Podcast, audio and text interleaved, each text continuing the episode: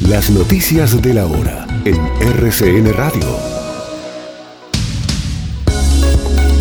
Tras su llegada a Chile para participar de los actos conmemorativos de los 50 años del golpe de Estado a Salvador Allende, el presidente Gustavo Petro calificó este hecho como una marca brutal. Según Petro, el golpe militar contra Allende desembocó en una historia de guerras, de dictaduras militares, de violencia y de destrucción democrática prácticamente en toda América Latina. El próximo 25 y 26 de septiembre, en la Corte Suprema de Justicia se realizará la audiencia de ampliación de la indagatoria rendida por el ex senador Arturo Char por su presunta participación en delitos de corrupción. Esta decisión es el resultado de la solicitud hecha por la defensa del expresidente del Congreso, en la que pidieron ser de nuevo escuchados por el magistrado Francisco Farfán, luego de haber realizado la primera diligencia a finales de junio pasado. A esta hora avanza en el Ministerio de Agricultura la primera reunión de la mesa de diálogo y concertación sobre la reforma agraria en Colombia. Uno de los puntos a tratar es el polémico decreto que impulsa la movilización campesina en el país. Graves problemas se registraron en la prestación del servicio de telecasa en su plataforma. El Consejo Nacional Electoral le notificó al aspirante a la alcaldía de Bogotá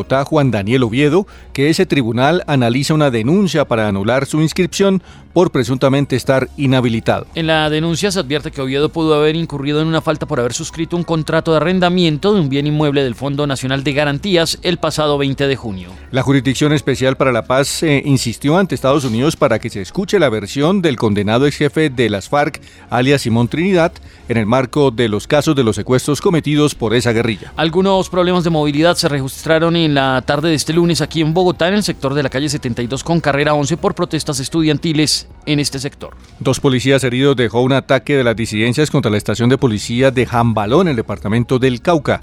Los insurgentes igualmente asaltaron el Banco Agrario de este municipio. El candidato a la alcaldía de Bogotá, Diego Molano, envió una carta al presidente Gustavo Petro en la que lo culpó de los ataques en su contra durante el fin de semana. Por su parte, la alcaldesa de Bogotá, Claudia López, lamentó los ataques contra el CAI en Suba y aseguró que existe una instrumentalización politiquera de la primera línea para realizar este tipo de actos. La registraduría le insistió a los negociadores de paz para que en las mesas de conversación con grupos como el ELN, las disidencias y el Clan del Golfo, entre otros, se plantee un cese del fuego de cara a la jornada electoral. Al respecto, el ministro del Interior Luis Fernando Velasco respondió diciendo que el proceso electoral siempre ha estado presente en las negociaciones que se están adelantando con estos grupos, aunque no precisó en qué términos se ha tocado este tema. Habitantes hallaron a tres hombres muertos sobre una motocicleta en el municipio de Arjona, en Bolívar. Un informe de la ONU reveló que los cultivos ilícitos en el país se incrementaron un 13% durante 2022. Según el informe Putumayo, la región del país en donde hay más cultivos ilícitos, en esta región del país hubo un incremento del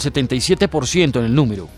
Ecopetrol, en el marco de la celebración de los 15 años en la Bolsa de Valores de Nueva York, anunció su estrategia 2040, una hoja de ruta en la cual se enmarca dejar de lado el fracking y enfocarse en un recurso como el gas. Tras 12 horas de cierre preventivo por la lluvia, se habilitó nuevamente el paso hacia la vía al llano. En coma permanece en México el joven futbolista colombiano Ander Salas, quien fue agredido a golpes por sus rivales tras realizar un festejo que no les agradó. Las autoridades encontraron sin vida al piloto Juan Sebastián Castro, quien había sido reportado como desaparecido desde el pasado sábado cuando competía en el rally de Cimitarra en Santander. Por falta de quórum se aplazó la votación en el Senado del proyecto que regula la eutanasia en Colombia.